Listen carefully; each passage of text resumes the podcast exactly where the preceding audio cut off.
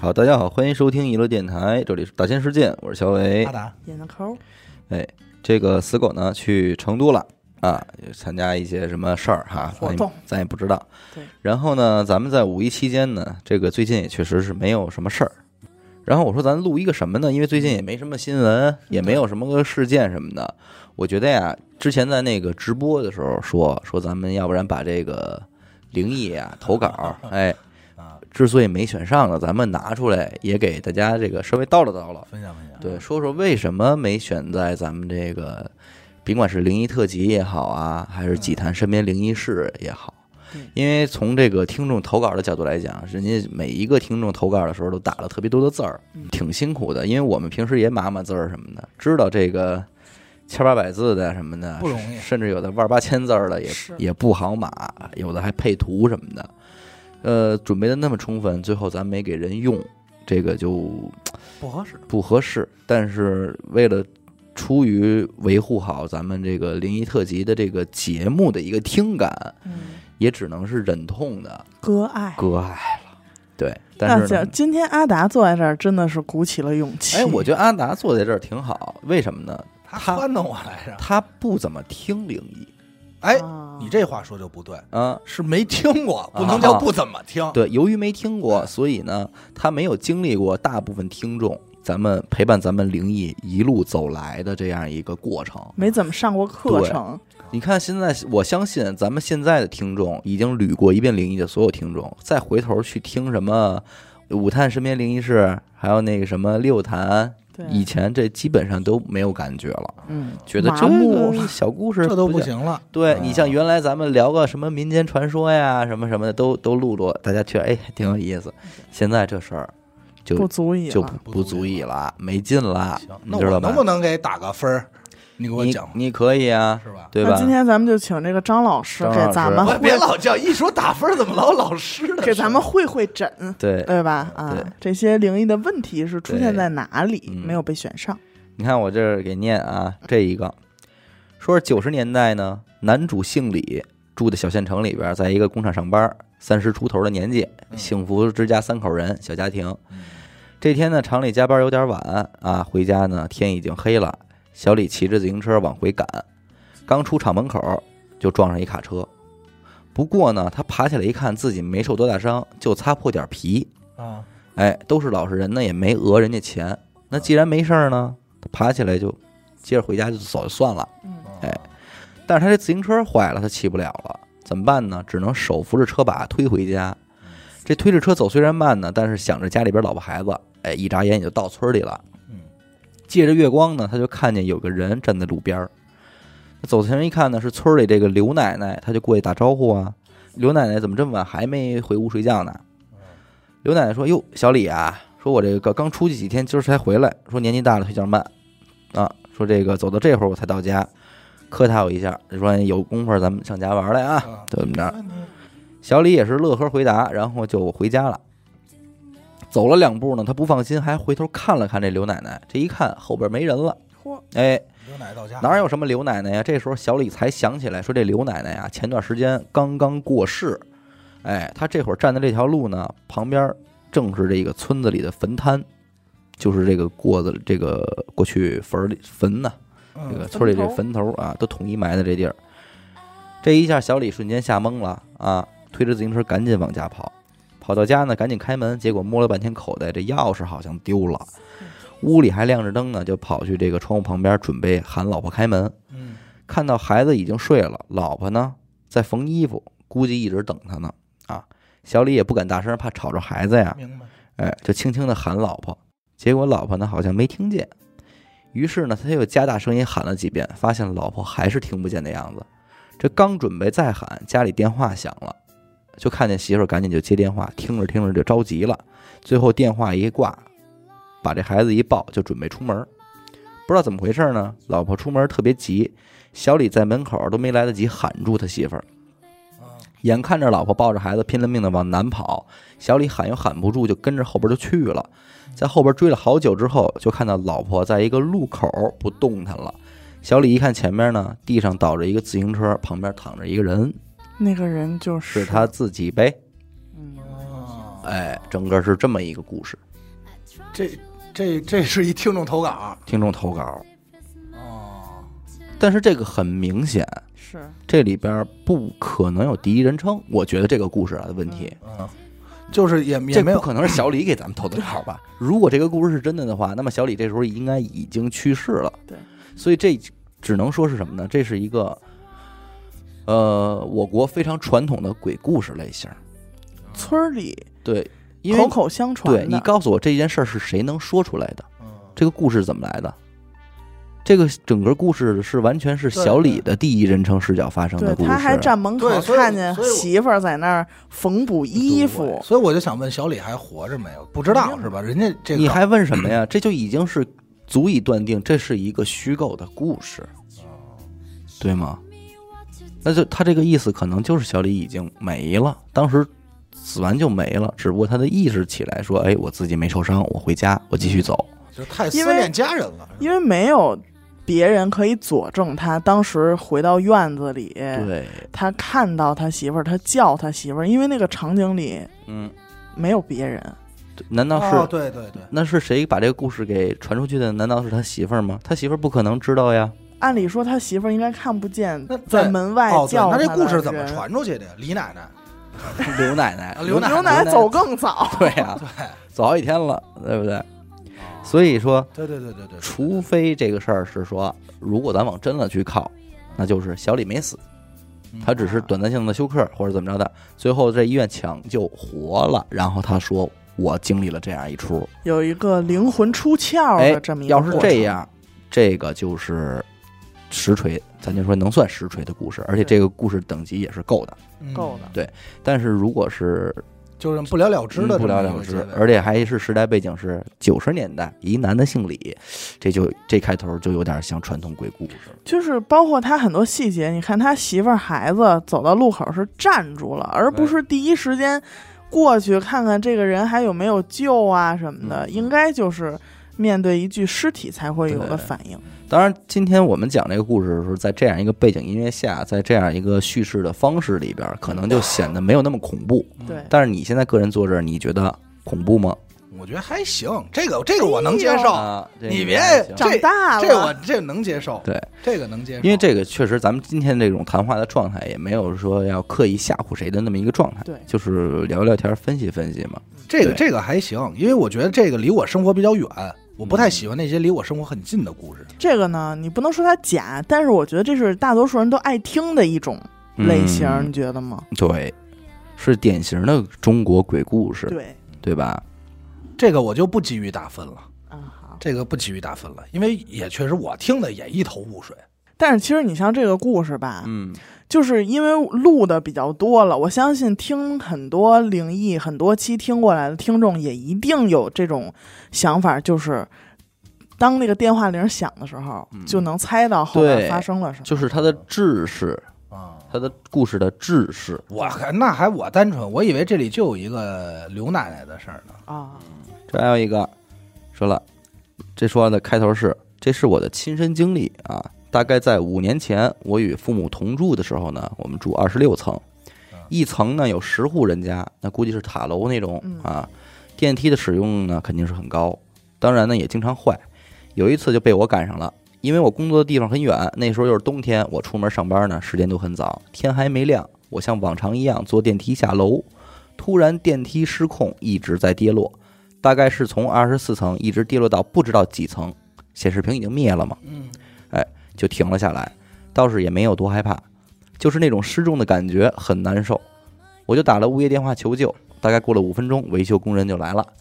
当门打开的时候，发现在十三层和十四层之间，也就是说，我看到的是地平面，就是地面，啊哎，楼楼板，我明白。哎，中间这个位置，但这并不可怕，可怕的是映入我眼帘的是一个 A 4纸打印出来的黑白人像，哎呦，哎呦，这个这个够劲儿啊，兄弟！正正当当的悬挂着贴在了电梯门上。我以为撞鬼了，吓得不敢看，还是鼓足勇气看了一下，原来是一个寻人启事，啊，是一个老年人走丢了。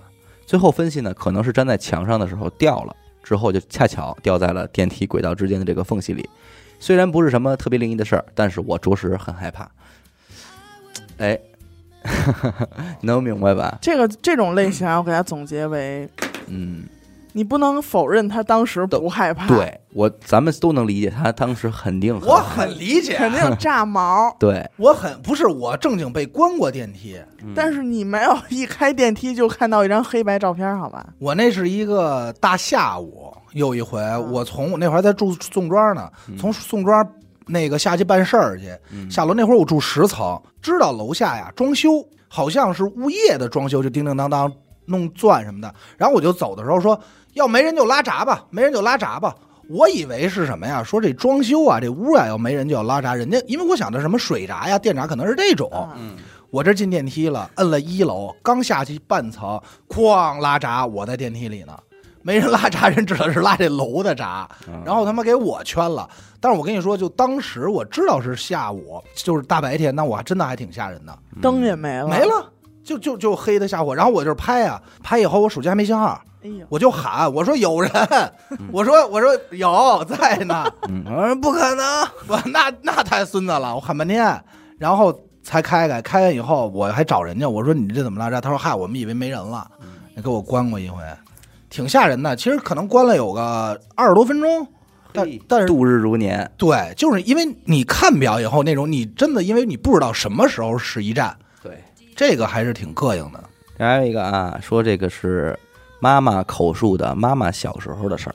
妈妈口述，昨天晚上我跟妈妈一块儿睡觉，睡前呢，我点开了娱乐电台一期灵异故事，正听着。我妈语气有点重的问我：“你在那儿听啥呢？”嗯，我说：“我听的是真人投稿的灵异故事。”我妈呢就给我讲了一段她小时候经历的一件恐怖的事儿。我姥爷在我妈五岁的时候因为肺结核去世了。在我妈印象中呢，姥爷是一个很虚弱的病人，天天在家里呢也没法干活，每天就是不停的咳嗽。我妈家里有五个孩子，只能靠着我姥姥每天出去干活养活全家，这也形成了我姥姥非常厉害的性格，不然性格柔弱的女人也很难养活全家。嗯以前农村呢，村里会偶尔的有放电影的。那天晚上呢，家里除了我姥爷和我姥姥，其他小孩都去村里看电影了。那天晚上呢，我姥爷就躺在这个放在一进大门里穿过空堂的一间房间门口，门上挂着一门帘儿，躺椅背对着房间，面朝着大门。我姥爷就躺那儿休息。就在所有人看完电影回去的时候，姥爷突然开始疯狂的咳嗽。平时从没有咳得这么严重过，感觉咳着咳着这个人就快背过气去了。突然，我妈抬头看到躺椅背后的门帘儿像被风吹起来一样向屋里一卷，好像是有人掀起门帘进去了。我妈说她确定绝对不是自己眼花，因为除了她，我的姥姥也看到了。现在想想呢，我姥姥当时真的是太大胆了。七十年代的农村晚上几乎没有什么灯，我姥姥一个人拿一把菜刀掀开门帘就进去了。拿着在房间里边到处乱砍，嘴里还不停的骂。现在想想，一个人在一间没灯的屋子里边做这种事儿，真的挺后怕的。过了一会儿，我姥爷就不咳嗽了，整个人一下也就缓过来了。我妈说这也是她现在胆子特别小的原因，因为小时候见过、听过太多恐怖的事儿。如果我跟我爸不在家，她一个人就会特别害怕。得亏现在家里边有两只小狗，晚上就没有那么害怕了。还有一件事儿是发生在别人家里的，不过也是我妈亲眼看见的，这就是俩故事了。哦，这就是俩。刚刚才那个就完了，第一个故事就是她姥姥曾经拿着刀在一对儿轰，就是轰什么东因西走，为因为看见这个门帘一掀，感觉像是有人进来的，哦但是你又没看见人，可是感觉又像是人进来，于是他拿刀一砍，哎，姥姥也不咳嗽了，老姥爷不咳嗽，姥爷不咳嗽了，嗯。其实很有可能啊，嗯，因为他们晚上放电影嘛，对吧？然后就是可能会在走夜路的过程中，你带回来一些脏东西。当然，我就在想，其实，在我们咱们这个再谈灵异事这个嗯，时期，就这种故事充斥的很多，对。就是什么也没见着，但是那会儿确实够使了。啊、就是很够用。嗯可是今天看来，就似乎好像，嗯，还有吗？就是这这我还行，这这这就还行啦，这个还行，不是因为这没东西，明白？就是你没看着，对，嗯，人都掀就门帘了，你你你指的还行是没有那么吓人。对啊。我指的还行是没没有那么吓人啊，就这个我能接受，第二件事啊，我妈说，在她小时候，村里如果小孩发烧了一直不好，嗯。人们就会认为小孩沾上了不干净的东西，小孩家里呢就会请神婆来家里做法，嗯通常这种小病小灾的，神婆就会拿三根或者一把筷子蹲在小孩家门口，嘴里念叨着什么词儿，这些筷子就会自己立住不倒。我专门问了我妈，那个筷子是圆头的还是那种方头的？因为我觉得可能是神婆拿的一根本来就能立住的筷子呀。嗯我妈说都有，有圆有方，平时绝对立不住。筷子立住以后呢，神婆就一直对着筷子说好话，劝他们走之类的。过一会儿呢，三根筷子同时倒下，确认是同时啊，那个小孩儿病也就慢慢好了。啊这就是一个投稿，哦，这这这也完了。对哦，这这我也还行，对吧这这目前这吓不着我。对对，因为这个我我想象不出来，它是一个一个立筷子嘛，啊、对，可能如果我当时在现场看这三根筷子立着，可能能吓着我，对？吧？所以如果这个跟开头小李那个比呢，就是小李那个感觉可能是劲头子稍微比较够，但是是真实性有待于考察。对有点像都市传说。这个呢就是很真实，确实真实。哎，但是呢，只不过不恐怖，嗯或者说是剧情比较老套。对就是我们这种投稿很多嗯，对吧？可能会有这种情况。这个头一个，我今天从那个熟悉的地方经过了，而且在听娱乐电台，听的是日本九州案。我也是因为这个事儿，娱乐电台的节目里灵异我一次也没敢听过。那是二零一零年七月的十八号，我们接到了指挥中心的指派，在某某村村口发现无头女尸。我们到了现场，发现女尸无头。哎，这一说这人身份，咱们大概其就能明白了吧啊？不多说了啊。发现女尸无头，两侧肩膀有砍剁痕迹，一侧乳房被切。哦，哎我们队痕迹组的同志呢，在周边找女尸的头，发现呢头在不远的机井里，深大概有十米，无法打捞。明白。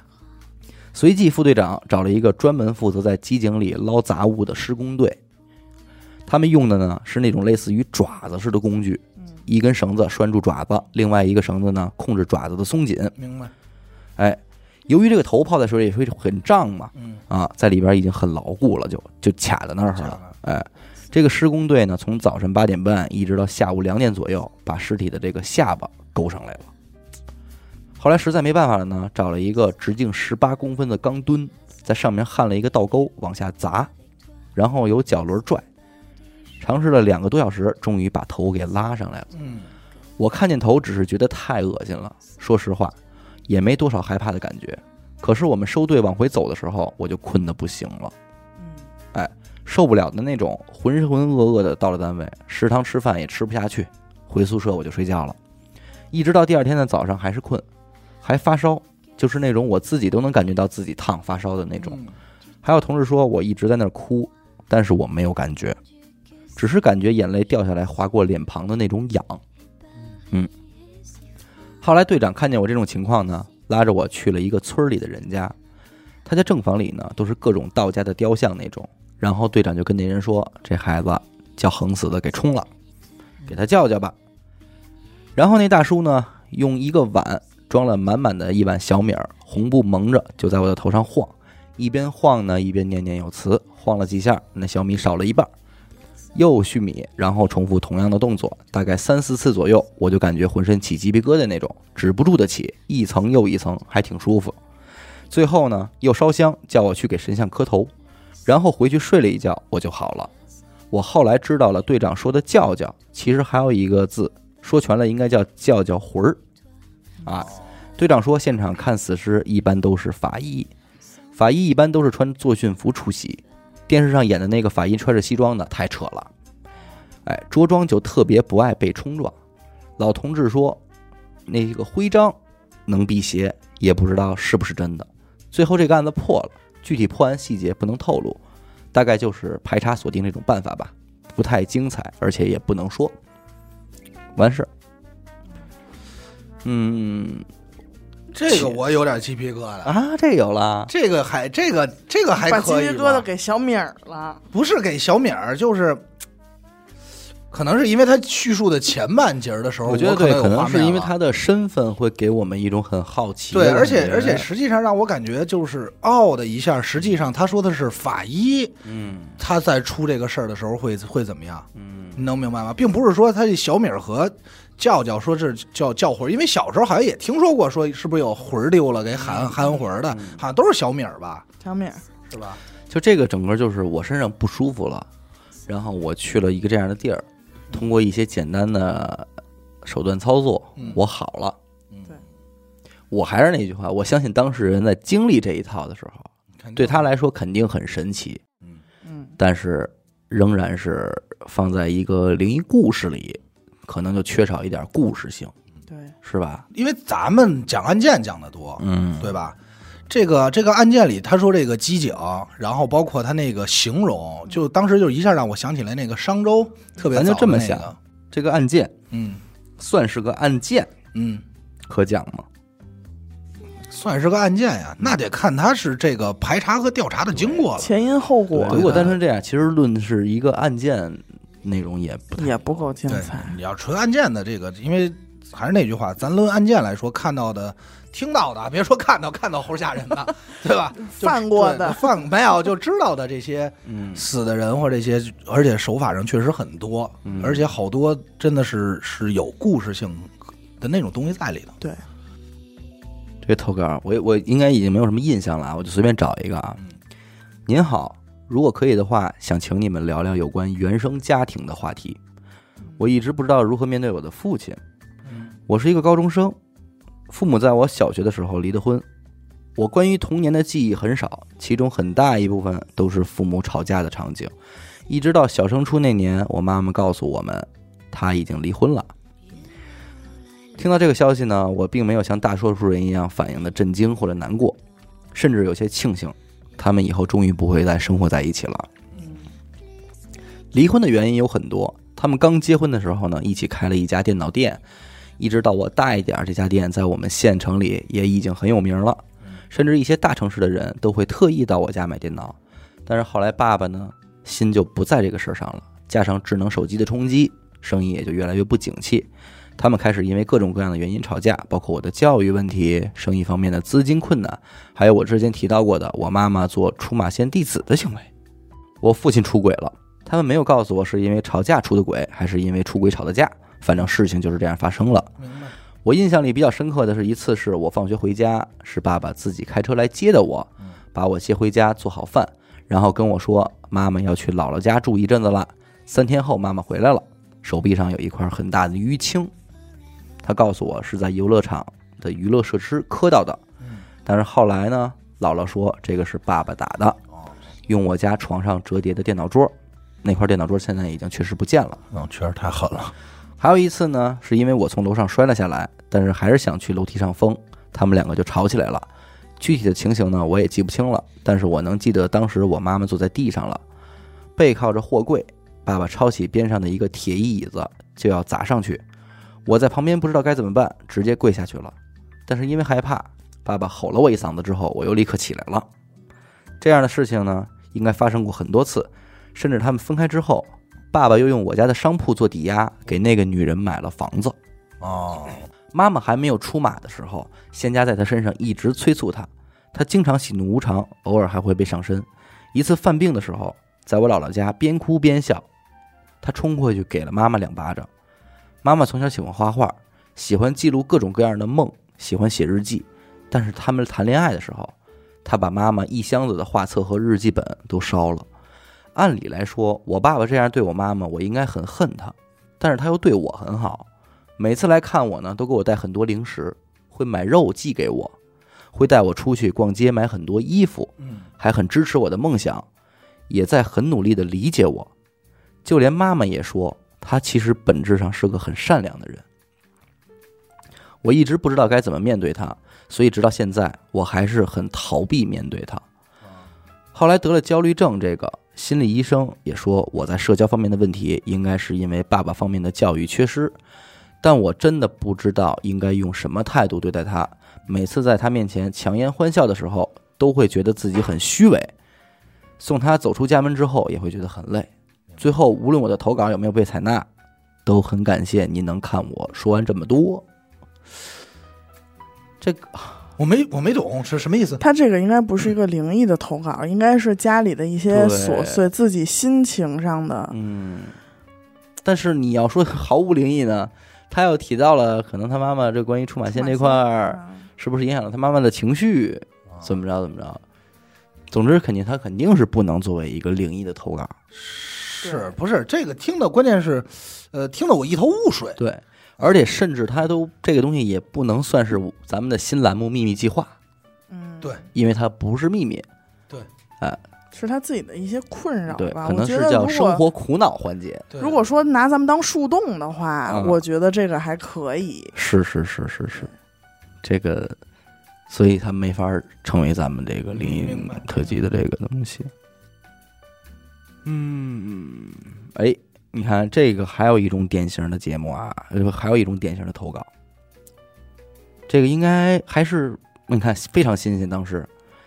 现在是二零二一年三月八日的早上五点四十五分，嗯，非常精准啊！我刚刚醒过来，是被吓醒的。啊，起因是我半睡半醒的时候，听到外边有怪声（括弧有可能是风声）。当天晚上又下小雨嘛，嗯可能是我平时喜欢听一些灵异方面的故事，所以呢，我就觉得这个怪声像是鬼在叫一样。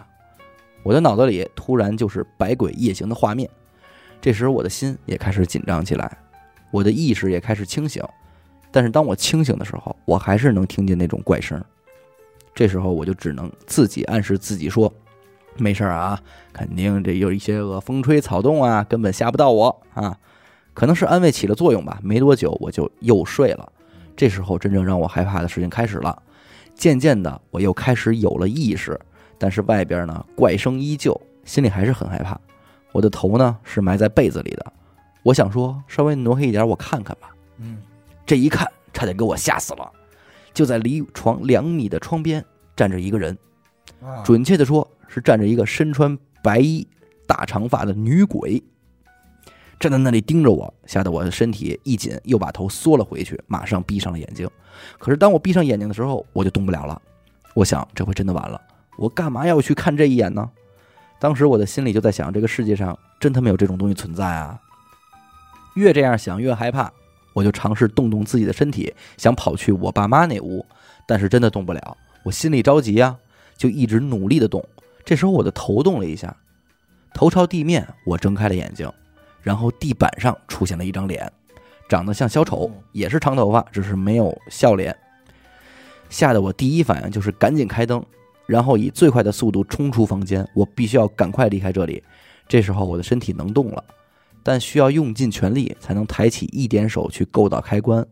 好不容易我够到了开关，灯就是不亮，我就一顿猛摁，心想这个时候可不能不亮啊！嗯摁着摁着呢，我就醒了。是梦，我发现这是一个梦中梦，但我的第一反应还是开灯。当我开完灯，我就想，不行，这事儿我得赶紧写下来，得给娱乐电台投稿。又是一期节目，写到这里呢是六点四十三分，天儿也差不多亮开了。此刻我的心才慢慢的平静。我写这些东西的时候，手一直在抖。各位就当小故事听吧。你知道问题在哪儿呢？我我感觉不出来了，这个已经我感觉是这个听众在给咱们投了一个他的噩梦，啊，对对，对，是吧？呃，嗯哎，我不知道，我我我感觉不出来了，因为嗯就是就是我又相信他看到白衣长发的女鬼以及地板上的那张脸的时候，我相信他一定是害怕的。对，但他是在梦里。对，不是因为我我也会有自己吓自己的时候？不，其实我咱们之前也讲过梦中梦的嗯。灵异的经历，嗯，就是它会有多重的梦境，对，伴随着多重的反转。嗯嗯，但是它这个呢，就是太平了，对，就好像我这会儿睁眼，我确实应该看见一个白衣长发的女鬼，对呀，对吧？然后又不是我，我倒是觉得就是，嗯，其实是这样。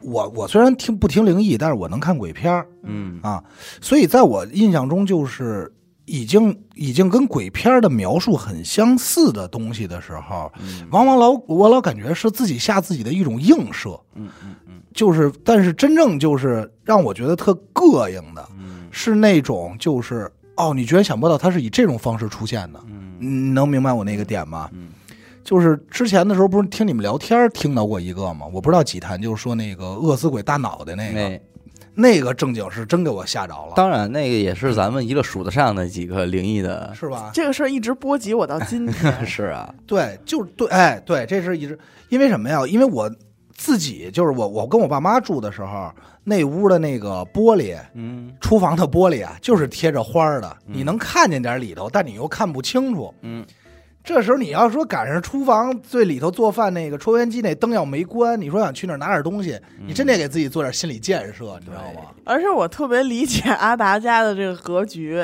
上厕所必经厨房门毕口竟这个时候厨房灯开着呢，我爸比如晚上夜里抽烟，厨房灯开着，就是机灵一下。对你肯定你不是你倒不是今你一定要往那儿看，但是你肯定就是说说别是那种，所以就他这种出现方式，而且那种比例的时候是是是真窜你啊，对，对吧？对，但是像这种就是他的这种叙述让我感觉好像你说常就还挺常见的是吧？嗯，挺常见的。这还有一个啊，这个可能稍好一点啊。嗯，我的外公是二零一七年三月去世的，之前因为老年痴呆已经不太记事儿了，一直迷迷瞪瞪的。但从小呢，在一众小辈中对我最好，可能是我妈是家里唯一的女儿吧，外公格外疼她，爱屋及乌呢，对我也就特别好。从小就是外公外婆带大的。外婆是同年的十一月底去世的，因为肝癌。她走前呢，我正在打离婚的官司，所以走得很是牵挂，一直念叨怕我没有好的归宿。同年十二月底，离婚判下来了，事情落定之后，我更加的想念他们。晚上经常失眠，总能听到关着的房门半夜突然打开的声音，我就哭着叫我妈过来，说肯定是外公外婆来看我了。他们两个去世的最后一面我都没有见到，一直很是遗憾。之前听节目里主播聊灵异事件的时候呢，说见到亲人的鬼魂会害怕，而我是相反的，我特别想再见他们一面，就算知道他们来看我，我也不会害怕。直到有一次做梦，特别真实的梦，梦里呢，我回到了外婆的家，看到她坐在厨房门口摘菜，看到我回来呢，就说你去洗个手吧，一会儿吃饭什么的。外公呢，则在客厅的这个八仙桌边上站着，桌子旁就是一个窗户，窗外呢是枣树。当时在梦里呢，我就愣了一下，因为二零一六年把房子改造了，外公帕金森的行动很缓慢，舅舅们呢就把这个八仙桌给撤了，窗户的墙面都打通，枣树也砍了，外面盖了个卫生间，有扶手的那种老人马桶，方便外公进出啊。可是梦里居然还是好多年前的场景，当时我也没想那么多，只是觉得这一切都是真的。嗯，反正是见到他们，我太开心了，不愿意去细想。外公冲我招手，让我过来，指着八仙桌上的一张纸让我看。我记得当时梦里见到他们太兴奋，我是笑着看向了那张纸，至今我都记得清清楚楚，是张 A4 纸，公文式的打印，嗯标题是“死亡证明书”。啊，内容是谁谁谁于二零一七年三月怎么怎么怎么着，明白。后面呢我就压根儿没往想看了，我特别气愤的看着外公说：“你给我看这个干嘛呀？嗯你不是好好的吗？我不看。”外公呢只是很和蔼的看着我笑，继续用手指着那张纸给我看，然后我就醒了。听了某一期主播讲亲人去世呢，不能太挂念，否则他们会走不掉嗯。我才意识到，外公外婆呢是在让我放心，才给了我这个梦。啊，那这到这也其实也挺好，虽然不吓人，但是呢挺温馨。挺温馨，对吧？然后大概其就是想说，是外公想告诉，想来劝劝听众嗯，说不要再太想我了，执念你看看，这是我的死亡证明书，我都已经走了嗯啊。这里补充一下，因为从小身体不好的原因呢，体质相当弱，经常生病，鬼压床也时有发生。小时候还挺害怕，大了就大概知道怎么应对了。可奇怪的是，自从生了儿子之后，几乎就很少有了。可能是有孩子之后睡眠不是连续的，要照顾孩子，反而很少了。直到今年过年大年初二，在另一个城市工作的闺蜜回来过年，因为太久没见呢，初五她就要回去了。我和她还有十岁的儿子聚餐后，决定去看场电影《唐探三》。看完以后呢，已经将近十二点了。出来后，我们说为了纪念今年新的第一场电影，在空旷的广场上，三个人自拍，然后开车回家了。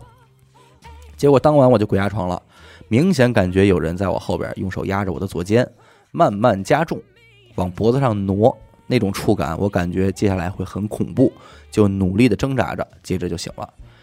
就是这件事后吧，我把最近的事情给联系上了。去年十二月我生了二宝，各方面都很好，就是睡觉期间呢，会突然有撕心裂肺的啼哭，闭着眼睛毫无征兆的，就像是被人掐了一样，一直哭，哭到最高点，能明白吗？就是他们家孩子半夜会突然特别使劲的哭，像像是有人掐他们家孩子似的。嗯。他这里还解释了啊，他说因为婴儿如果睡着后一个小时，如果想是尿尿了、喝水了，会先扭动身体，然后哼哼唧唧，哎，对，才哭，而不会是像现在这样放声大哭。嗯。啊。而且呢，我家二宝半夜哭一直都是直接大哭，没有过渡，哦，就瞬间就是哇哇就哭了。哎，嗯八个月大的时候呢，要是晚上睡早了，半夜三点左右会醒，就是特别精神那种，要跟你玩儿。嗯哎，基本我就装睡，不跟他互动，哎，希望他感染自个儿一下呢，玩会儿就赶紧就睡了睡了。期间好几次发现他在床上呢，会指着衣柜的方向，因为还不会说话嘛，看到东西就会用手示意给我看。嗯每回他这样指给我看呢，我都扭头装不看，抱着他说：“宝宝睡觉了，不玩了。”直到最近，宝贝一岁多了，走路早，但是说话晚，只会单一的词汇，但是对男女分的还挺清楚的。嗯，只要是男的都叫阿公，就是外公的意思。明白。他们这儿的方言嘛。对于宝宝来说，阿公比较好发音。嗯我看《创造营四》的时候呢，他指着那些小鲜肉也一直喊阿公。啊，看就是代表男的。对看广告呢，男的也叫阿公。上个星期，因为宝宝很黏我，到哪都跟着，上厕所的时候呢，我就交给我妈带着，我自个儿去厕所，并且关了灯，想着关了灯他也不敢进来，哪知道他一头冲进来，发现黑暗中是我，他就很开心，然后冲着我的后上方后退了几步，指着喊阿公，我当时汗毛都立起来了，赶紧冲出了厕所。就是这里想问一下主播，孩子能看到这些东西，对他有影响吗？因为他睡觉一直大哭的症状，老人家说带金带银，我们也都带了，好像也不太管用。可是虽然睡得不太好，但是没有生过病，生下来到目前为止还没去过医院，似乎对健康也没有太大影响。嗯还有一件比较有意思的事儿，我觉得这个是我，呃，之所以把这个投稿往往前挪一个级别的原因啊。嗯宝宝是否记得在妈妈肚子里的事情？之前看到这篇文章谈这个呢，才想起来大儿子两岁多的时候，我问过他，嗯当时翻到怀孕时拍的这个三维 B 超图给他看，他说记得呀。以下是他的原话啊，方言音译（括弧的人说了，这是方言音译，因为还没读幼儿园，所以一直用方言交流。妈妈肚子里擦磨黑，笨囡囡好死哦。歪有怪兽追囡囡，笨囡囡肩膀咬啃哦。大概意思是妈妈肚子里乌漆麻黑的，给宝宝吓死了。还有怪兽追宝宝，把我的肩膀都咬伤了。关键是，大儿子的左肩从出生就带了一块直径三公分左右的不规则青黑色胎记。奇妙的是，二宝的右手腕上有消毒的胎记。想着等他会说话了，我再问问是否有同样的遭遇，我觉得这个还行啊，对吧？这个还行啊，尤其是他那个厕所那儿喊阿公的时候，呃，这个在我们的过往的这又不行，又这也不行了。对同样的桥段有很多。行啊，你们厉害，您你们没吃过见过，你们吃过见过都没听过，你们都懂。对，但是最后这有趣啊，对，他说我在妈妈肚子里特别黑，然后有怪兽追我，嗯，还咬我的肩膀。嗯你看他都记着，结果这出生还就有一胎记啊。啊，还真是，你这这事儿就没法弄。嗯他应该说那句不要碰我肩膀，嗯，不要碰我肩膀。因为那会儿我在昌平住的时候，不是养过猫吗？我记得可能说过，嗯我们家那猫啊，它只有一只有那臭毛病，嗯它老对着这个水池子叫，啊这是最膈应的。嗯那会儿我住啊，它不是一个三室一厅吗？嗯厕所是厕所，厕所外头为了你方便洗手，有一个单独的水池子。嗯啊，就是你洗衣服啊什么的，那水池子是一上头是一个类似于隔间的，就是那么一个珠宝格嘛。他就老对着那儿叫，尤其是越到晚上，他越他妈叫，嗯而且他叫的已经，你正常猫都是那种，他已经叫出那种跟那说话似的，那么就 对，看着那什么妈妈叫，嗯而且他就看着头叫，叫完以后他看你，嗯，他是回头看你，看完你以后吧，接着叫你说你别叫了，我说别别叫，还还那什么叫，啊，你就是膈应。后来呢，我真是我说别是那儿有一东西，你老叫你不行吗？嗯后来我就说干脆啊，我去了嘛，我就直接给他扔那上了。嗯你不是冲那柜子上叫吗？我给你扔那柜子上就完了，扔上就不叫。他就想上去呗，那不是关键，平时平时他哪儿也都上了，他那上去也不我不知道，反正这事儿挺这事儿就是我们能理解你的恐惧，但是他确实不吓人。对，挺吓人，挺吓人的。你不不不，你在你在其中肯定很害怕，但是讲出来就不害怕。最后这个听众也说了，五年的时间呢，我把荔枝 APP 也听成了一乐 APP，总感觉该分享一下我身上的奇怪经历，大概是这样一个东西。我觉得这还行，哎，还行吧。这挺挺吓人的。嗯，哎，都你这样就好伺候了。你这不还有吗？还有一个有很多，啊太多了太多啊，有有没有就稍稍厉害点儿的？这 想尝试尝试，想体验体验，就稍稍稍稍稍一点。给一个尝尝，给梗的。哎呦，我把灯调调暗点儿啊！呃，嘿家伙还想追求追求？不是因为这个灯太晃眼，嘿，啊家伙，我觉得我现在真是长大了，我也感受一下录灵异是什么感觉。我很欣慰。其实不是说这个所有的灵异都要是吓人的，嗯，只要它够奇妙、够够悬，它都能算是灵异。就我觉得上次那个手机短信的那个啊就很好，对，它灵异不一定非得要见鬼嘛。对，给你来一这个吧，不吓人啊。发生在我爷爷身上的真实事件，哦哎这都应该算是能用的了啊，这是能用级别的了啊。啊，现在哦，现在我是这个能用级别的哎，现在能用级别了，啊，行，我听因为这真不害怕。这件事儿，我小时候听我爷爷给我讲故事的时候跟我说的。爷爷说呀，他十三岁的时候经历了一件很不可思议的事情。这件事儿呢，一直深深地印在这爷爷的脑海里。那个时候呢，还是旧社会，大家都吃不饱，还要下地干活。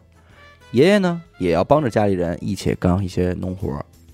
由于爷爷小时候啊，大概一岁的时候，被爷爷的爷爷骑在肩膀上，一不小心摔地下，嗯给背就给摔驼了，哦所以干活呢比较困难。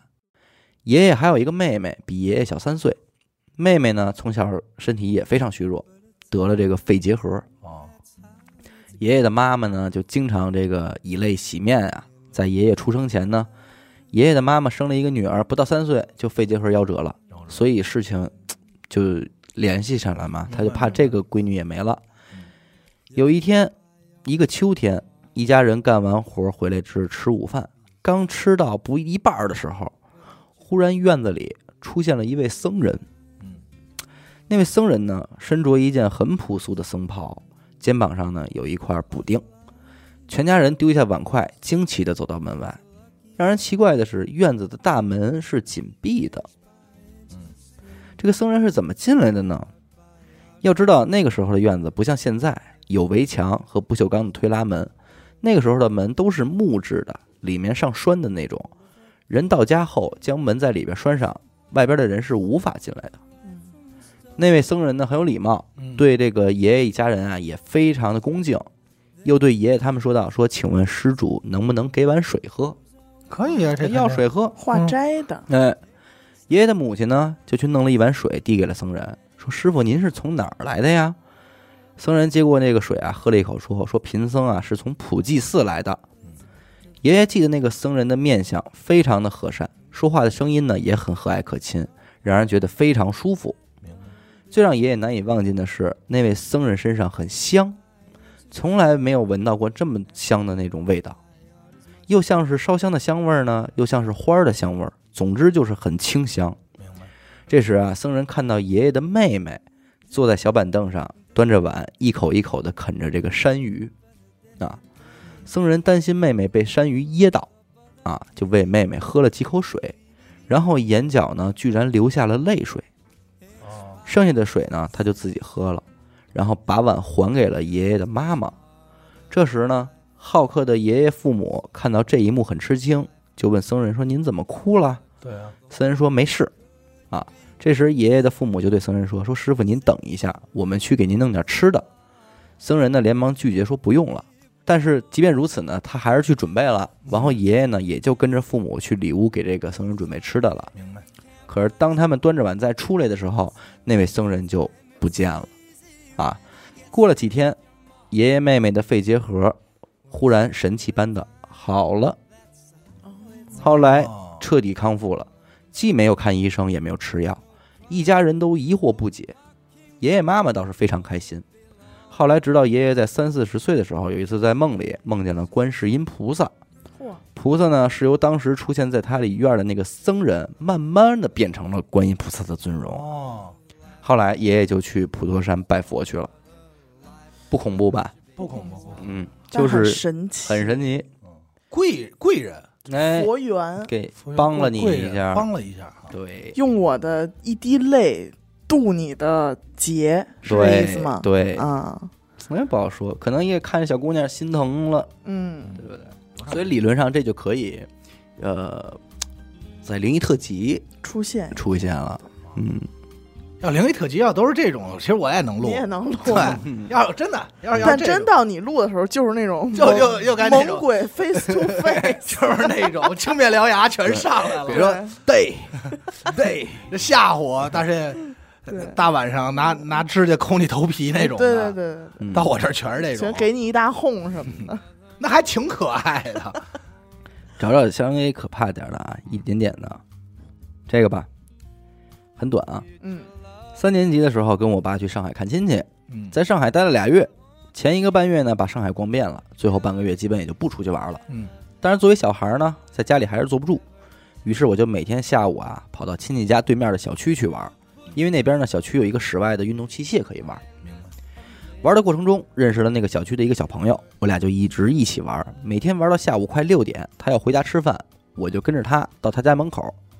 他住那个小区的某栋楼的一层，我每天呢送他到这个楼门口，看着他敲门，他爸或者他妈给他开开门之后，我就跟他和他的父母打个招呼，然后自己也回家吃饭了。能明白这个流程吗？嗯，我俩一起玩了十来天呢，我就准备回老家了。走的那天中午，我跑到这个小区，来到了小朋友的家门口，想跟他道个别，因为毕竟那会儿我爹还用 BB 机呢，嗯可能这一别啊就是永别了。嗯我敲了敲门，他爸开的门，我说：“叔叔，那个谁谁谁在家吗？我今天就要回家了，不在上海了，我想跟他道个别。”结果叔叔问了，说：“你说的是谁？”我说：“就是谁谁谁呀，我们俩每天在一起玩，然后下午他回来吃饭，我就走了呀。”，他爸说：“不好意思，你是不是认错了？我家没小孩啊。”我心想：不可能啊！我天天看你们给他开门啊，咱俩还每次打招呼呢。要是我不认识你的脸，我这种社恐小孩早被大叔吓死了。但是毕竟是个小学生，大人说的话我也不敢反驳，就只好说不好意思，那我可能走错了。然后我又跑到楼道口看了看单元，确认了，确实没有走错楼。之后又在院子里转了转，希望能看见他，但是并没有。最后悻悻的回家，跟爸爸离开了上海。至今我也不知道到底是怎么回事。吓人吗？这个有点儿，这个干嘛？你老不让你老坏笑着看我，这个有点儿，因为我觉得很有可能就是这孩子太招人烦了。对啊，然后那个爸爸说：“我没孩子，没有啊，你找错人了。没孩子但他是啊，不我没有应该吧我？没有阿达这个儿子。你别胡说八道，那他妈我还炸带鱼呢，你先赶紧回去吧。这他妈是一意思吗？我是觉得，即便是他讨厌这孩子，人孩子说了我要走了，对，还不能对见面，哎，在这儿呢，对没有，啊，我说的不是讨厌这个小男孩儿，哎，啊投稿这个人，嗯，我说的是可能当时他们家里正在跟这个小女孩儿理论呢，理论呢。嗯，就我没有这个儿子，我没有这个闺女那嗯，不应该，那就肯定不是这种语气了。啊。小孩再怎么着能听懂大人的语气，对，而且他不是说了吗？他小时候社恐，他要是这叔叔，他是他是不是见过这叔叔？肯定啊，按他来说，他天天见。对吧？这时候都这时候了，还还还还逗呢，还闹呢，不太现实吧？都要走了，对呀，这个还行，讲点真正无效的吧。嗯有搞笑的吗？搞笑的，搞笑的有肯定有，肯定有，但是我现在一时半会儿想不起来，太多了。我看这是什么？事情是这样的，我有个玩的很好的小姐姐，家住在加拿大的 T 市，不知道哪。他们在那儿有一个大房子，小姐姐住在那儿之后呢，房子里就发生了一系列的奇怪的事儿。首先是她有一次看到一团像雾一样的东西在房间里飘，哦，就是那种白白的一团浮在空中的。不好意思啊，我不是故意笑的，就是因为我觉得这场景还挺逗的 很我这可爱我。这没讲可可可笑的啊，啊，好不好意吧？思，嗯讲灵异呢。后来呢反正只？要不找我来就行。后来有一次，他们全家出去，让小姐姐的舅舅给看房子。小姐姐的舅舅呢，也在楼上看见了那团白色的雾，然后就搬到地下室睡去了，说什么也不上楼了。明白？有一次他在房间里睡觉呢，好像是半梦半醒之间啊，他看见房间的那个梳妆台前头坐了个长头发的女的，嗯，但他记得自己转了个身醒来，再看就没有了。最可怕的是他妈妈，有一次在房间里睡觉，睡着睡着突然摸到一只带毛的手，哇男人的那种比较结实的感觉，啊，然后给自己吓着了。他说他们是连夜搬到了 W 市，后来我们就认识了。他自称那个房子为鬼屋，然后他女儿有一天也吓着他了。在 W 市的房子里呢，有一天他下班回家，啊他几岁的小女儿突然问他：“妈妈，门口那个短头发的小姐姐是谁？”他看门口并没有什么姐姐，就心里一惊，觉得他女儿可能是看到什么不干净的东西了。我为啥觉得他说的是真的呢？因为前一段时间我姥爷因为癌症去世了，我表姐是我姥爷最爱的孩子，应该说，就是那种从小带到大特别疼爱的那种。身边的表姐在我姥爷去世的前一天晚上，她在房间里睡觉，突然觉得眼前有一个像雾一样的东西。她后来说，那团雾啊就像是姥爷，啊，嗯，他明显感觉到就是姥爷。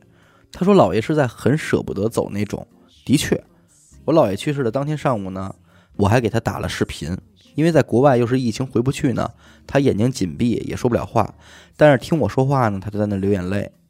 后来当天晚上呢，凌晨他就去世了。那怎么说呢？就感觉好像似乎差点什么这个故事。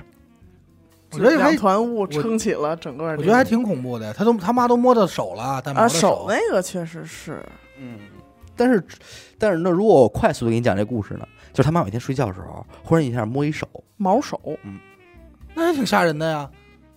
但这但这就讲完了。哦，讲完了感谢您收听娱乐电台，还没有我的那个片尾长呢，啊，对吗？我们片尾得一张 A 四纸呢。这不是多多多发的吧？这个，因为我觉得很像什么温哥华呀、W 市，嗯，不是不是不是多多了，我这都有，我这都有这个微信昵称、微信号都记着呢。带毛的手，我觉得还有那短发小姐姐那个还挺。哎，不过那短发小姐姐和她表姐也没什么关系哈。没什么关系啊，对，啊，就是他想说的是，可能小孩眼睛不干净，看见了一个女鬼，嗯。是吧？那其实我就我就在总结之前我们讲的一些很很恐怖的，就嗯我们认为很恐怖的灵异故事，它有一个什么特质呢？就是四个字总结，就是丝丝入扣，嗯，就是它能有符合上的地方。对，比如说这个地这个房子原来就住了一个短头发的小女孩儿，那就不一样了，那就不一样了。对吧？但咱这么说，好像是不是在教教唆听众们 给咱们故事，给咱们听众编编编故事呢你？要这样的话，也用不着听众，就请俩编剧来就完了。哎，大家还是别编啊，咱们有就投，没有就算了。因为因为还要别培养出一堆创作者来。对一堆作家，弄得我们天天还跟那儿猜，说这是真的吗？因为我还是觉得真实的东西，有的时候你是想象不到的。嗯你看我这儿，我这儿有一个这个抽稿啊，之所以没用的原因，我这备注写的是太像都市传说了。哦，哎，原文啊，我来说一个吧。以前这第一句话就像这样都是都是，我来说一个吧。啊，我给你们讲一个吧。啊，来，哎以前我家隔壁呀、邻居阿姨的爷爷奶奶的故事，嗯，这事儿很多年了。他爷爷奶奶年轻时候啊是卖汤圆的，直播说过了，确定啊？直播说啊给我脑袋来一碗。啊！直播说过了，我标记一下。直播说了。你看，就这种很搞笑的，我都记得。呃，再找找你说汤圆是不是嘛？对我，因为我没听过几个，你知道吧？让我对，反正我对不上。嗯，而且还是那回开箱直播，大直播。开箱咱没直播呀。那个韩仔和老王都在那回直播嗯。哦哦，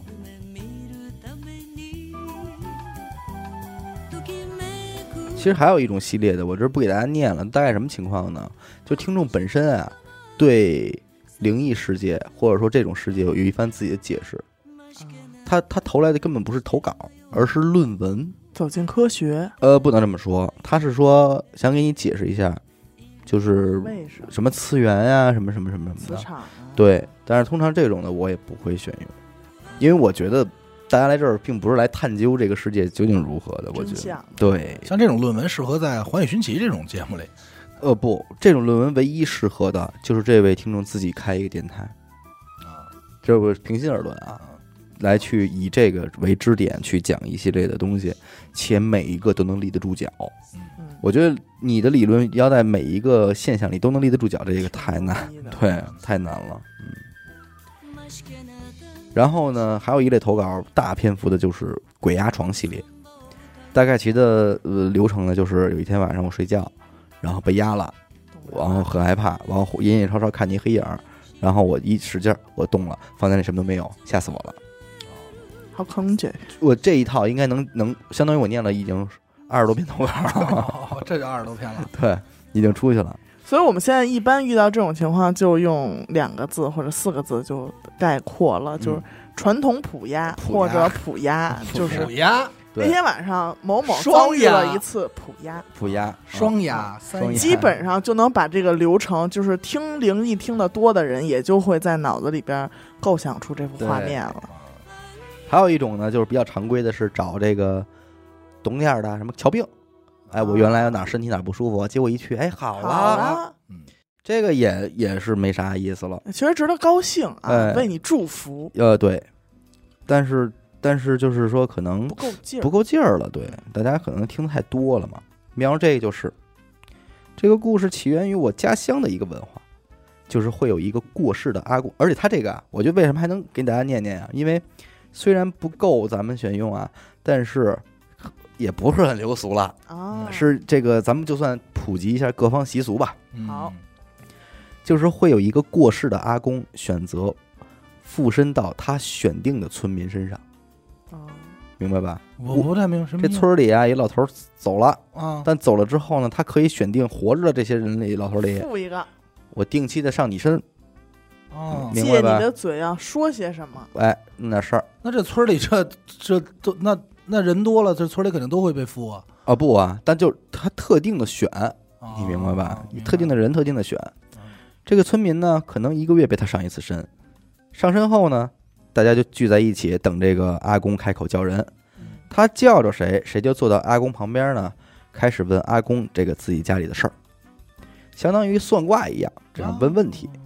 我的家乡呢，有两个人被附身过，一个是年纪大一点的爷爷，一个是稍微年轻一点，大概有五十多岁的一个伯父。这个爷爷呢，被自称一个姓陈的阿公给附身了。哎，陈阿公，哎，这个伯父呢，被一个姓张的阿公给附身。陈阿公管的是治病之外的一切事情。哎，这姓陈的这个就管不治病，但是管哎，对，其他的都管都。管。哎张阿公呢，管这个妇科疾病、小儿疾病。哦，哟，各有嗯分工，各有分工不同。我大三下学期的时候呢，突然不来月经了，看了很多家医院都没治好，嗯，吃药就会好，一断药就会继续停经。哎，最后呢，老家的阿姨呢就让我回老家去找这个张阿公，不专治妇科吗？嗯因为张阿公啊帮他侄女儿看好了这个不孕不育的病，哎呦，嘿，挺厉害啊。他们家呢还是挺信这个张阿公的。然后呢，我妈就带我回去了，就等着张阿公上身的日子。到了日子那一天呢，张阿公家人就通知村里的人说：“今儿今儿来了，众神来到啊，众神来到，观摩观摩，观摩观摩，其他有事儿的咱就赶紧去吧嗯。白天呢，大家就带上茶叶、水果什么的，去他们家的小祠堂里边先拜拜。然后呢，下午阿公就来上身了。轮到我的时候，那位伯父呢就给我把脉，然后一边叹气一边摸胡须（括弧）。这位伯父本人并没有胡须，哦，明白吧？哦他只是在做了一个捋胡子的动动作作，所以俨然就是说张阿公本人有胡子，他在捋胡须，但是这个伯父是自己在模仿着做嗯。因为他们被上身的状态啊是全身摇晃，要抖很久才能那停下来叫人，明白吧？就是上身那个过程就是那种，嗯。而且因为比较出名呢，问事儿把脉的人很多，所以他们有时啊要连续工作好几个小时。值得一提的是，张阿公给开的药里有一个特别的药，就是一天要吃三个配中药熬煮的鸡蛋，必须是白母鸡的蛋，其他的鸡蛋不行不。行，哎，中药滚开以后，把三个蛋放进去，等蛋熟了取出来剥壳，再把蛋扔进中药里，让它这个被中药煮入味儿。嗯，就这么吃了大概二十几副药，我就没吃了。从那以后，我不吃药，月经也没断过了。正常了。哎，治病的过程里呢，张阿公曾经闭着眼睛对我妈妈说：“你女儿啊，身体太寒了，但她子女缘很深厚的，嗯不用担心。”啊，只说过这一句话。前几天呢，我认识了一个算命师，他也说过我子女缘很深厚。这个算命师也很厉害，讲啥都中。希望有机会呢，能听一个电台讲一次玄学有关的故事。咱不是每期都在讲。吗？哎，就这也是一个一类瞧病的，嗯，瞧好了他的这个停经、月经不调的问题，嗯。而且呢还不是很咱们常常见的说是算命不流的俗。不流俗，哎，但是确实又用不上，搁灵异也用不上，因为咱们听众里边更期待的还是猎奇、对，给劲儿这种东西。你看看这个，你害怕不害怕？啊。好吧，干嘛？你是我现在觉得你是要奔着吓唬我来的。考验不是不是不是考验你啊，啊，就是因为这个，说实话吓不着我，但是他是他这个投稿肯定是奔着恐怖方向去的，跟那个什么治病救人的不一样了。啊，这是另外一个，就奔奔那个风格是对去的。，风格是那样一个风格。啊我听好听，我也来品一品。在福建福州读书，我姓陈，可以叫小陈，可能是陈阿公。这这些故事不能连上吧？对要都能连上，我估计我能吓疯了。弄了半天，其实都是这个一个人对，最后找的那个村口刘奶奶刘奶奶，嗯太吓人了。我小的时候经历过这么一件事儿，挺离奇的。现在十八岁，每当想起，历历在目。春天的时候刚开学，当时是初一还是六年级，我已经记不清了。在福建福州读书，我家呢住在一个居民楼，临街的楼不高，朝着太阳采光好，一共就三层，我就在三楼，和父母分开，但都是三楼，因为东西太多呢不够住了。我又有一个妹妹比我小六岁，嗯所以就又租了一间，中间隔了几间房，几步路就能找到我爸我妈的房间。平常吃饭、写作业、洗漱呢，都在我爸妈的房间里。嗯我的房间呢，都放爸爸的工具，还有一箱一箱的衣服，以及我们睡觉用。明白。那天晚上呢，也是过去睡觉，拴上门，关灯，躺下，我偷藏了一部手机，每天晚上用来玩玩游戏、看看动漫啥的。玩着玩着，我睡着了。这时外边有声音，当时还是很迷糊。我翻了一下身，继续睡。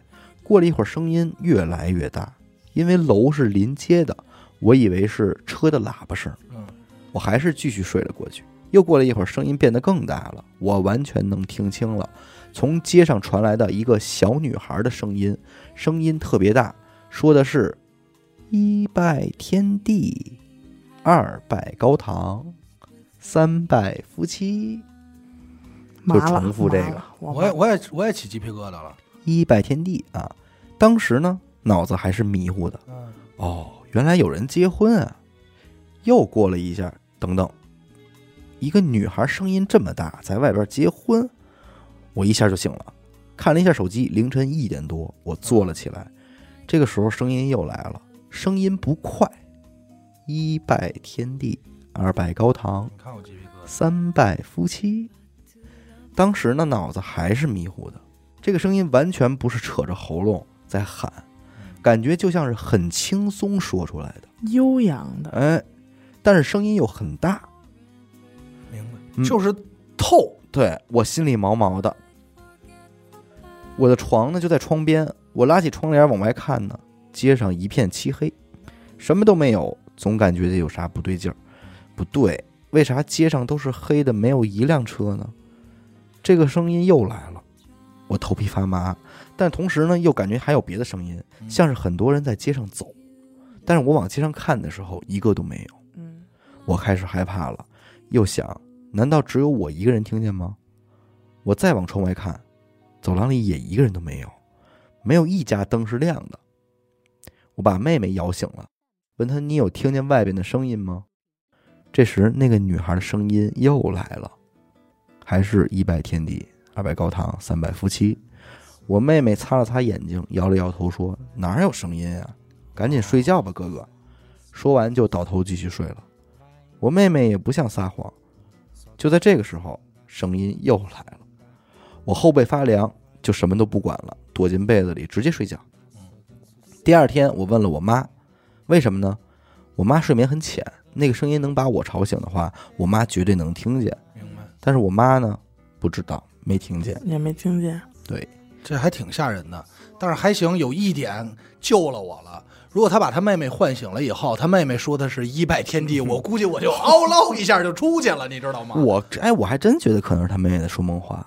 不是，就是把他妹妹唤醒了以后，然后他说：“你听见什么声了吗？”然后他妹妹就是用那种声音说“一拜天地”。我估计要刚我这要是他要是这么出来的，我嗷嗷我这就我就炸了。嗯，又教我们编故事呢。不是不是，又教唆听众们编不是我。没说编啊，但是说张老师的这个写作课，大家可以报一下班儿，两万九千八，两万九千跟那儿等着呢。没有没有。对吧？对吧？但是你当然了，也是确实是，我觉得这题还挺吓人的啊。但是可能是吓人吗？我怎么觉得不吓人啊？他要是个别的词儿，我觉得都还行。他主要是这个。一拜天地，这多多膈应啊！因为他呀，他敏感点是什么呀？说你说如果是离咱这儿特远，一女孩一拜天地，行，嗯，这就是扯脖子喊，但问题是，这个声音很近，但是在我开窗户一看，我眼睛认为应该近的这个距离是不可能有人说话的。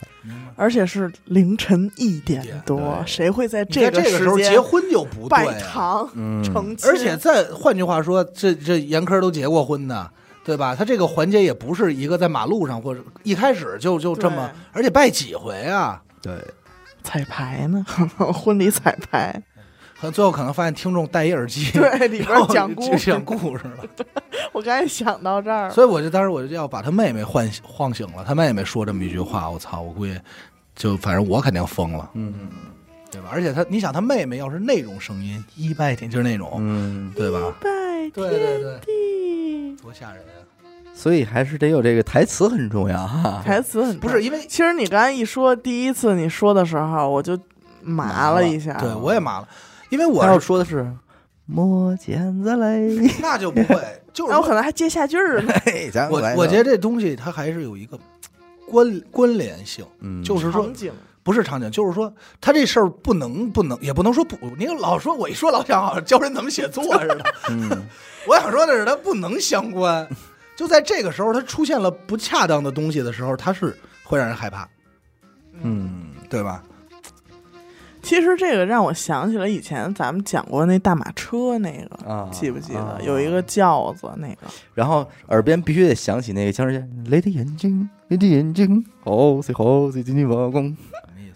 这小孩儿小孩儿唱的那个那个背景音乐嘛，这我这我不太清楚了。哎，你说当时那个场景配合上一拜天地，是啊够害怕呀确实够害怕。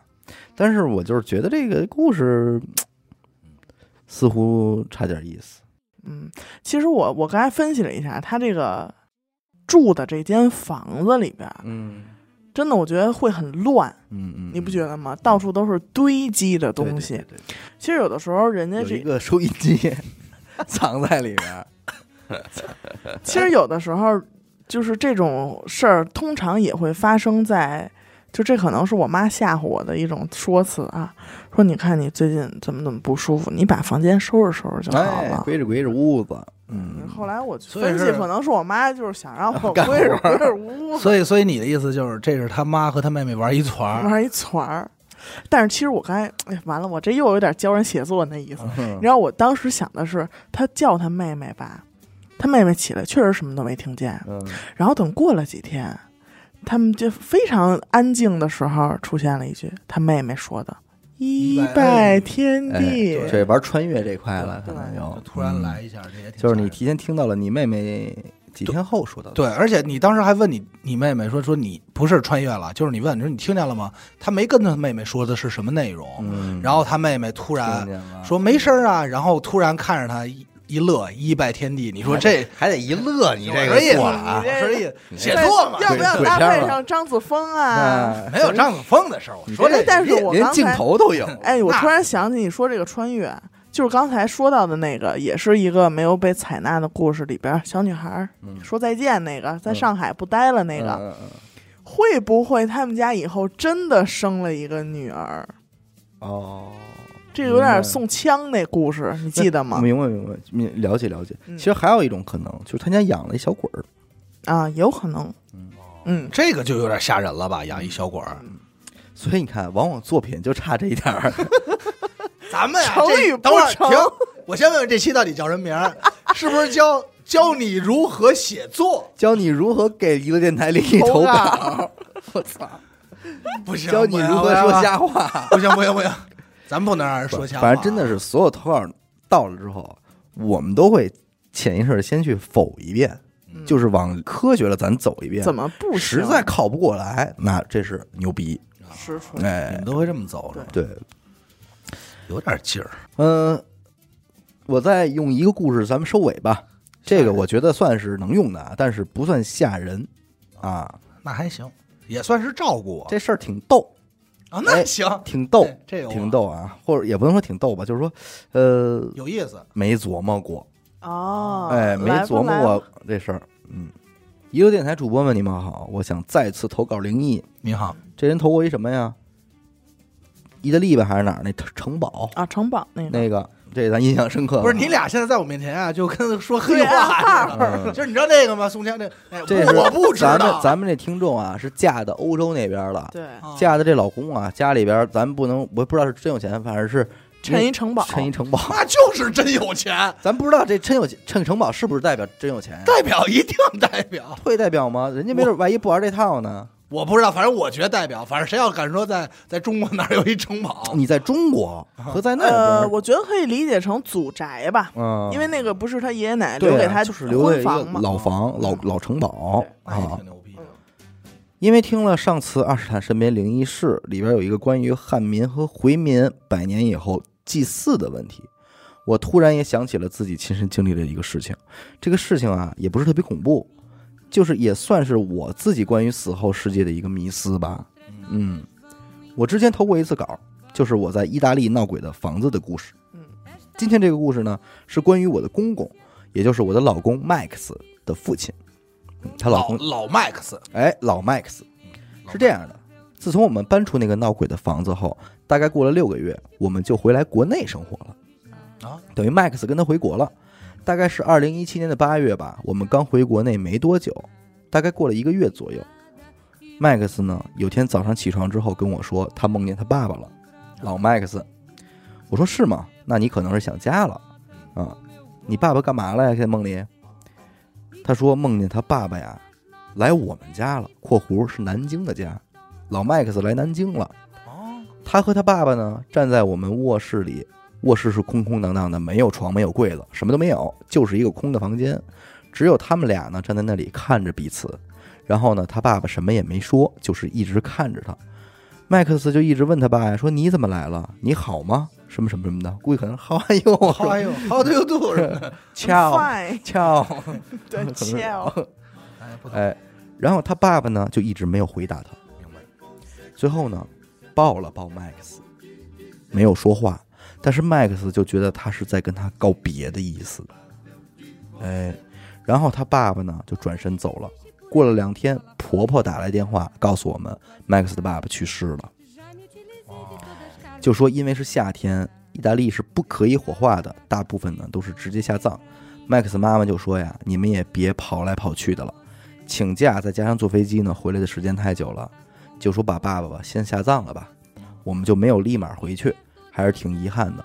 后来我婆婆告诉我们，我们来国内之后大概一周后，麦克斯爸爸就病倒了，因为呢他一直有酗酒的问题，所以就一直在后期啊，其实胃一直不是很好，都不怎么能吃东西了。送到医院以后呢，医院也说其实没有什么住院的必要了，可以回家休养了。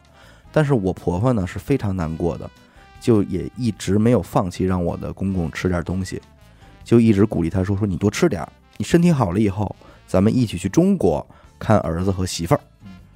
然后呢，他爸爸就比较有希望，几乎来中国看我们是他最大的心愿了。就一个动力。哎，对，支撑他。所以他也努力的在吃东西。在他最后临终前两天呢，他一直是昏迷的。我不知道是不是有灵魂或者什么，大概是他最不放心的还是麦克斯吧，才会来看他。后来每次我们这边逢年过节要烧纸给先人的时候，我也会给麦麦克斯的爸爸烧一些。不知道他能不能收到，但是我们还是想尽份心意吧。嗯，奇怪又迷思的事情是在去年冬至之前发生的。我公公去世也有几年了，冬至前期呢，有一天晚上，我梦见了我的公公，从一个我从来没有见过的柏树上走下来，然后指着一辆蓝色的车门对我笑，看着我，也还是没有说话。我觉得他的意思就是他想要这个车，要我买给他。我醒了之后呢，就把这个梦讲给麦克斯听了。他说：“车门是什么样子的？车是什么样的蓝色呢？”我说：“就像是小牛电动车的那种深蓝色。”然后麦克斯就说：“说你知道吗？我很小的时候，我爸爸有过一辆这个颜色的跑车，后来才换他现在开的那辆 SUV。”我就惊呆了，我从没听说过我公公有辆蓝色的跑车呀。嗯，后来我就把这个事儿告诉了我妈，我妈说呀，可能是想要车了，哎，让我给买个纸扎的车，冬至时烧纸啊，给公公烧过去。但是巧不巧的，那段时间连着下了几天的雨，地潮得很，我就想着呀，过了的这个地干了，我再烧去，明白。就没在意这个事儿。有一天，我骑摩托车带着我老公出去，结果在一个大平地的路段，没有上坡，没有下坡，没有坑，就这么一个大平地，突然行驶的过程中，莫名其妙的摔倒了。两个人呢，好像被人从侧面推了一下，结结实实的摔到了地上。搞笑的是，我们什么伤也没受，连摩托车都没刮到，就是摔倒了。我妈就说呀：“说你赶紧去买纸、买房、买车，给人烧过去吧。”可能是老头那边啊着急了哎，我这都哎给你这意思了，你还不让我看上？当天我就赶紧买了，按照风俗习惯烧了，又说了两句好话。说来也奇怪，那天同时烧的还有我给我家里先人的一起烧的纸。麦克斯爸爸呢，东西非常多，但是呢，却是烧的最快的。哦，哦，他这边烧完的时候，我家里边先人的纸才烧到一半儿，感觉老头好像真的像我妈说的一样，挺着急的。挺着急的。后来自然是平安无事啦。前段时间我又梦见了一次我的公公，他的穿的衣服非常好，很开心的感觉，仿佛他是年轻了很多。后来他告诉了我几个数字，我婆婆说试着买个彩票看看，也是中了一些钱，大概是几千欧元吧。前段时间呢，我听了那个关于回民和汉民的祭祀故事，我就觉得有点迷思。按理说，我公公是意大利人，他们自然没有烧纸的习惯了。嗯只是在墓前送点鲜花，这个国内和国外的习俗上还是很有差距的。为什么我在国内烧纸烧东西，他也能收到呢？为什么他还知道来找我要呢？对，这事儿特逗。为什么要他的？这公公也知道找儿媳妇儿。我跟你说，很有可能是这种可能。如果他烧第一次没烧，嗯，可能就他就没收到，嗯没收到，他就会觉，没准他公公就觉得。我们这边啊，可能都都不拿东西，嗯都不走，都是这个素着去的。结果烧了，哎，你这儿能给我能给我递东西，说那我也就别拘着了，我跑车房的我都要就得了。对，这可太逗了。就可能直接打开了这道门。他跟我说：“哎，得了，那那可能就，而且没管他儿子要什么，他他肯定知道他儿子不懂，嗯对不对？